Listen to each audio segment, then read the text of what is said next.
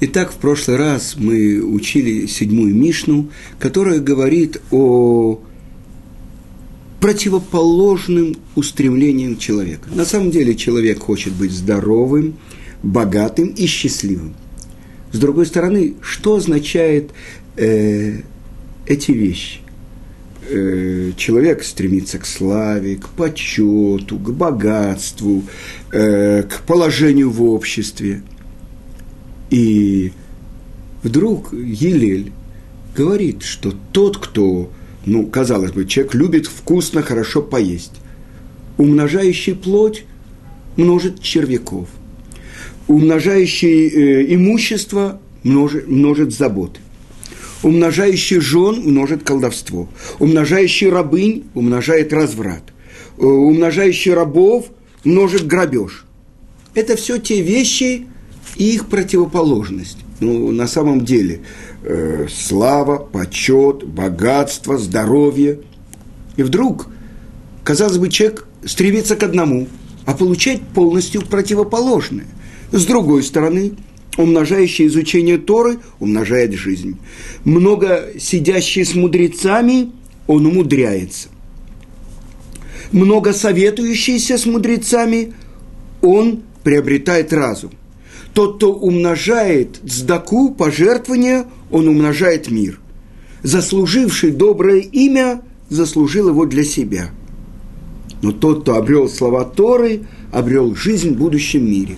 Как бы противоположность? Значит, человек будет только изучать Тору, советоваться с мудрецами, э, будет давать много на пожертвования, заслужит доброе имя для себя, приобретет Тору, приобретет будущий мир. Все ясно. А в предыдущей Мишне мы учили то, что Елель видел череп, плывущий по воде, и сказал, за то, что ты убивал, тебя убили. Но тот, кто убивал тебя, тоже будет убит. Потоплен, неважно. То есть, что мы видим? Это то, что весь мир, то, о чем мы говорили на предыдущих уроках, Весь мир как бы безграничное поле возможностей.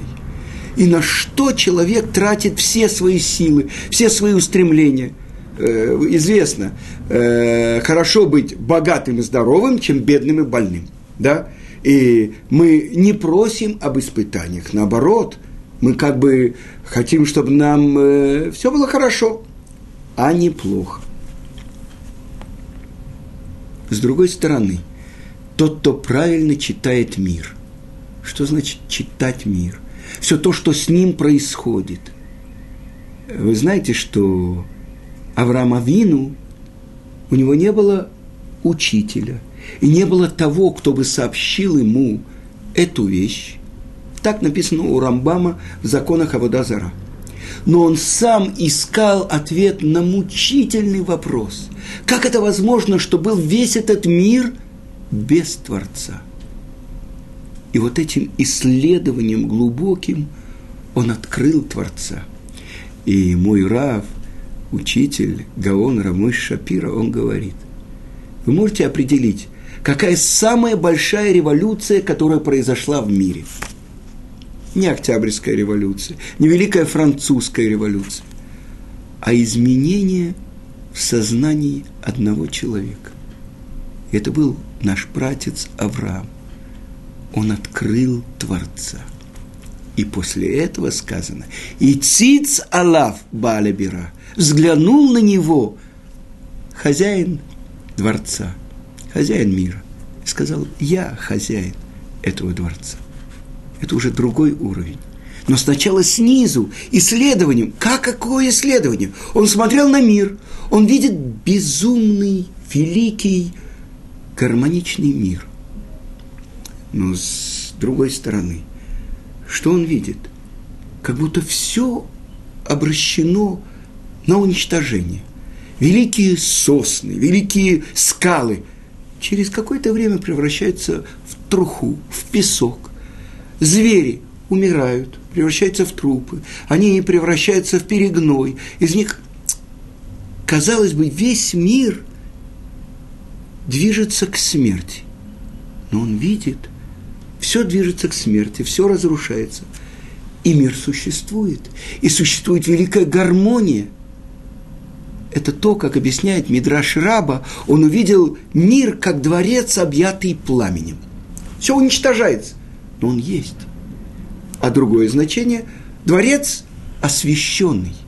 И он сказал, невозможно, чтобы у этого дворца не было хозяина. И взглянул на него хозяин мира. Так вот, тот же самый человек, те же уши, тот же нос, тот же галстук. Но человек, который живет в мире, который поле джунглей. Один волк пожирает другого, одна рыбка проглатывает другую. Казалось бы, полный хаос. И это совсем другой человек, который знает, что у этого мира есть Творец. И не просто так есть Творец, который на небесах, как думают народы мира. Он на небесах, а мы на земле. Мы делаем здесь, а он там. То, что открыл Авраам, и то, что он преподавал другим людям, переходя с места на место, с каждым говорил на ему понятном языке. И открывал он им, что есть первый источник всего, тот, кто сотворил весь мир – тот, кто наблюдает за всем миром, тот, кто дает пропитание всему миру, тот, кто направляет весь мир к цели. И это совсем другой человек, который знает, что он находится в мире, у которого есть Творец. И его этот Буреулам, Творец мира, послал в этот мир с особенным заданием. И я хочу вам привести мидраж. Самый большой пророк, который был в еврейском народе, Муше Рабейну, он обращается к Творцу и говорит, Творец, покажи мне твои пути. И Творец говорит, хорошо, смотри – и что видит Муше? Как могучий воин на коне э, э, приближается к, коло, э, к ручью, сходит с коня, наклоняется, пьет, и у него из э, э, сумки вываливается тяжелый кошелек. Он попил и поехал куда-то. В это время рядом приходит какой-то старик, старый, дряхлый, у него нет зубов, из какой-то своей котомки он достает какой-то кусок, э, э, краюху хлеба, он не может ее есть, он макает в э, ручей, с трудом откусывает, пережевывает, и от слабости, от усилий где-то рядом засыпает. В это время молодой пастух приводит свое стадо к этой речке, овцы пьют, он садится, играет на свирели и находит кошелек. Кошелек, полный золота. Творец, я благодарю тебя. Моя мать не должна будет ходить по чужим домам, стирать чужое белье, убирать. Я не должен буду работать на моего жестокого хозяина. Я смогу жениться – может быть, вернется достаток в наш дом, я куплю дом, как было во время, когда жив был мой отец. И он, играя на свирели, уходит.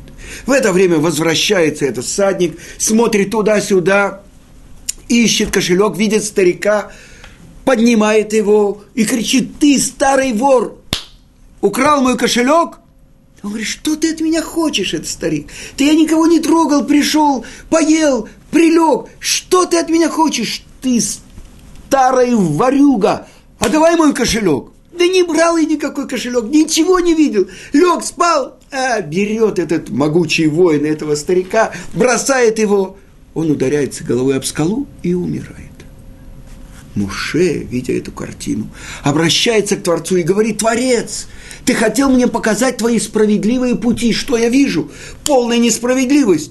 Ни, ни, несчастного старика ни за что, ни про что убили. Этот молодой взял и не, этот кошелек и присвоил себе, воздает хвалы, и что такое. Может быть, он должен был бы поискать того, кто потерял. Полная несправедливость, убийство, страх – и Муше получает с неба голос. Муше, Муше, посмотри на картину, которая была 20 лет тому назад. И что он видит?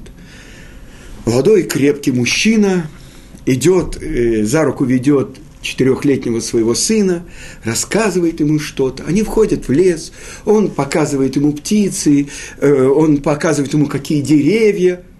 Сзади них крадется какой-то человек – и вдруг он берет большой камень, закладывает его в котомку, подкрадывается сзади к этому человеку, ударяет его по голове в затылок, этот человек падает, и он из его э, сумки достает кошелек, прячет себе и бежит. За этой картиной наблюдает молодой могучий воин на коне – он видит это все событие, он не вмешивался, а теперь он догоняет на коне легко этого убийцу, копьем достает кошелек у него из рук и кладет его себе в карман. Мальчик рыдает над трупом своего отца, этот э, убийца бежит, этот садник скачет. Моше, ты понял, о чем идет речь? Да, я, кажется, начал догадываться, говорит Муше. Этот старик нищий, на самом деле это убийца, который подкрался и убил отца этого мальчика. Всадник, могучий всадник, который потерял этот кошелек, на самом деле это тот всадник, который под, под, приблизился к, к э, реке и попил и обронил этот кошелек. А этот молодой пастух – это тот самый мальчик, который плачет над трупом убитого отца.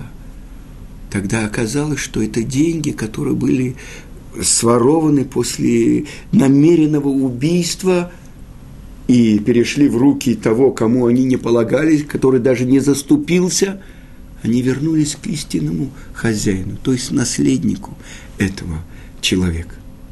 И тогда вдруг вся картина становится на свои места. Ты хотел видеть мои пути, Муше, вот мои пути. И тот вопрос, который мы задавали раньше. Чем э, провинился фараон? То, что он притеснял евреев, и чем провинились бедные египтяне, на которых обрушились такие страшные десять ударов. ответ заключается в том, что, несомненно, это был замысел Творца – но то, что они, египтяне, так притесняли еврейский народ, такой невозможной сделали их жизнь, за это им полагается те удары, которые обрушились на Египет. С другой стороны, мы спросили, ведь э, мы видим много людей, которые в жизни совершали много преступлений, они умирают на своей кровати. Я слышал урок Гаона Рамыш Шапира, который говорил, как можно в этой жизни – наказать человека, который убил 10 человек. Можно 10 раз его убивать.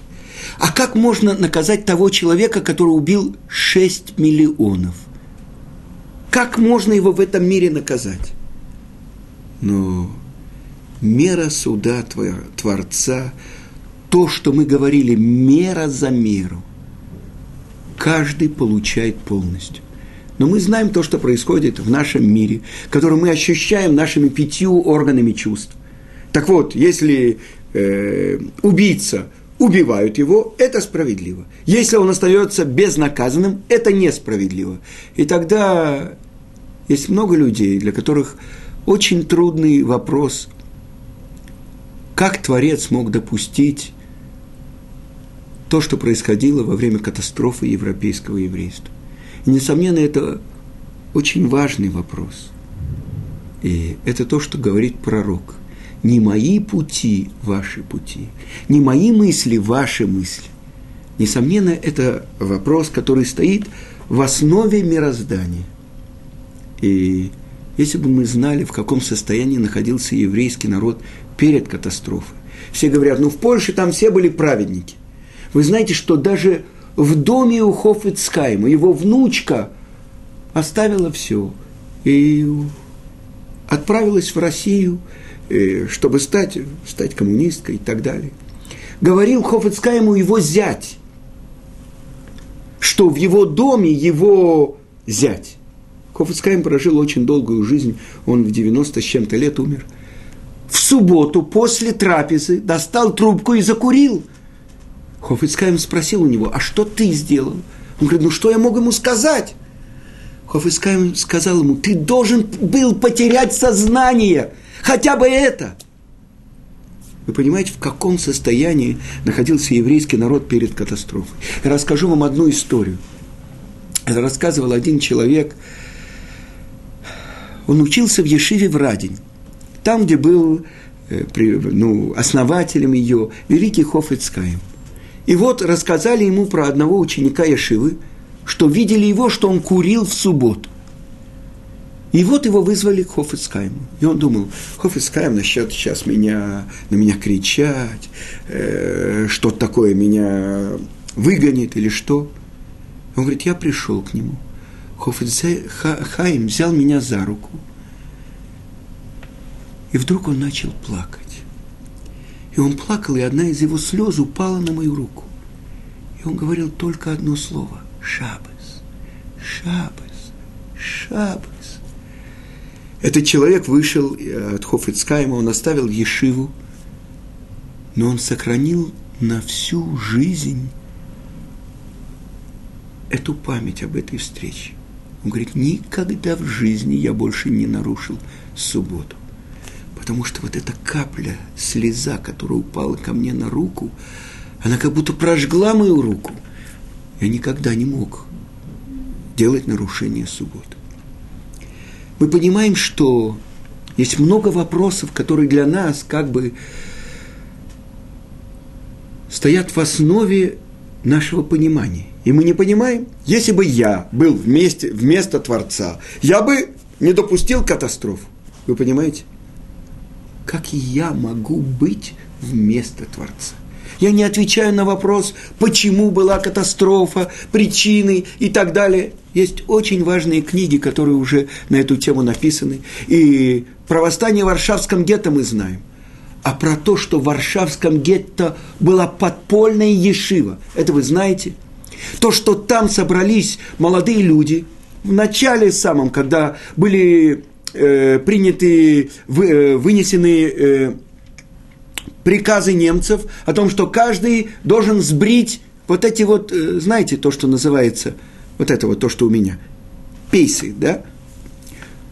И собрались молодые люди, и возглавил эту встречу один молодой человек, который вырос в э, городе, который уже полностью, евреи этого города уже почти полностью оставили всю еврейские ценности в Вене. И в каком-то возрасте он решил резко поменять свою жизнь. Уехал в Польшу, учился в Ешиве. И вот он оказался, как и другие э, ученики Ешив, в Варшавском гетто. И он сказал, это только первый приказ, который они вынесли, сбрить пейсы и бороды. Дальше они заставят нас есть трефное, некошерное, и заставят нас работать в субботу. У них цель только нас унизить. Поэтому я предлагаю не подчиниться им. Я нашел одно место, там очень чистый сухой подвал, и даже есть э, возможность, чтобы пробивался туда свет. И я уже собрал туда книги, я предлагаю открыть Ешиву Варшавского гетто. И собрались 10-15 молодых людей, и они целыми днями и ночами там, в этом аду, учили Туру. А кто давал им пропитание? Все гетто экономило на это им свои пайки, которые не получали и кормили этих молодых людей. И вот один из последних учеников этой Ишивы.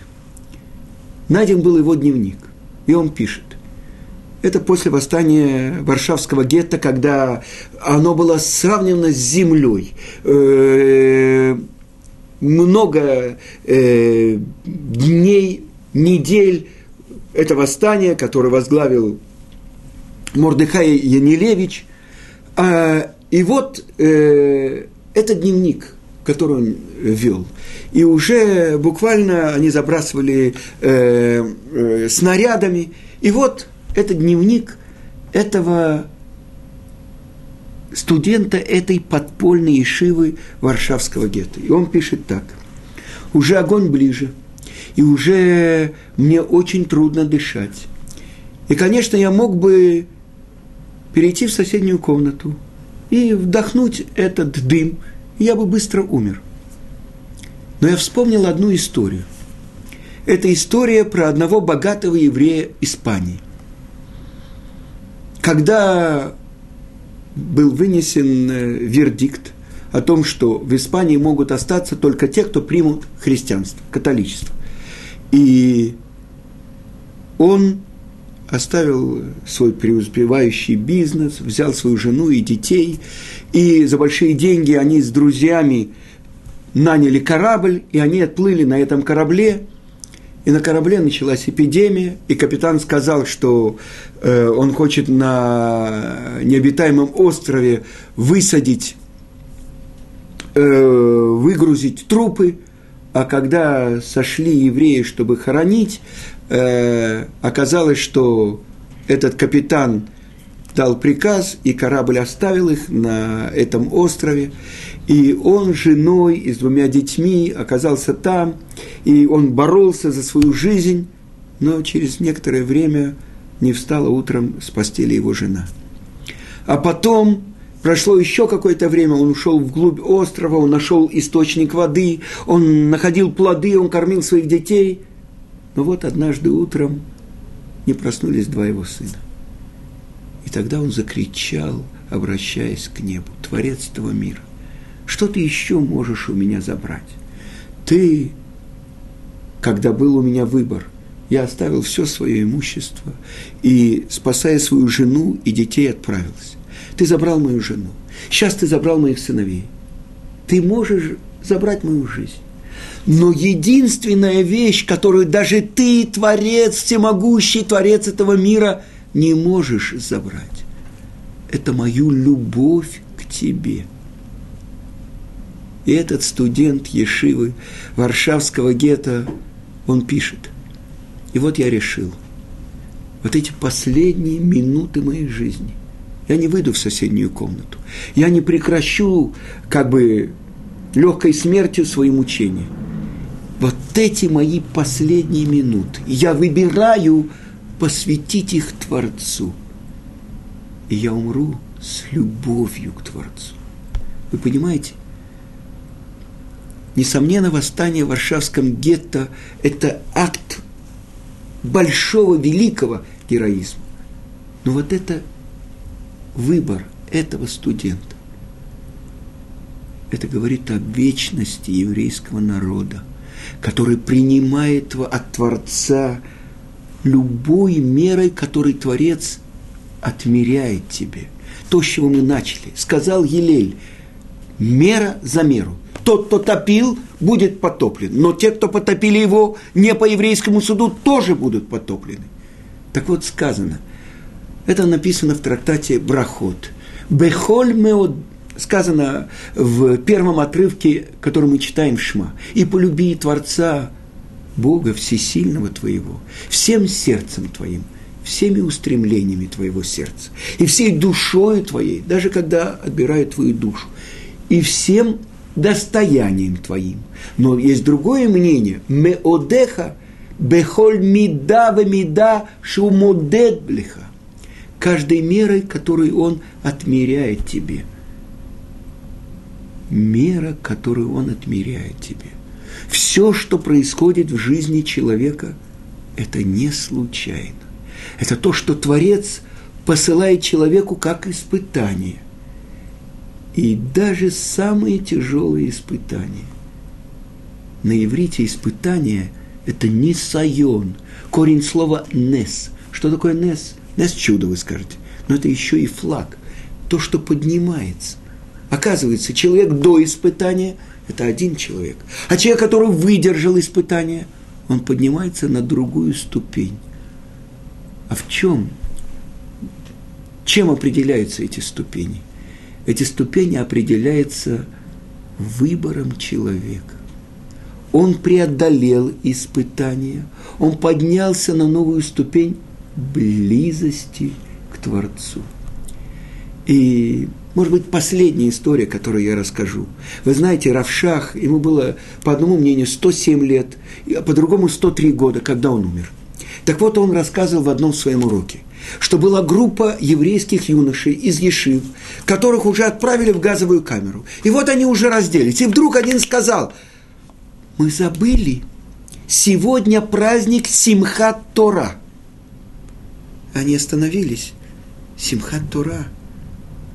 У нас нет синагоги.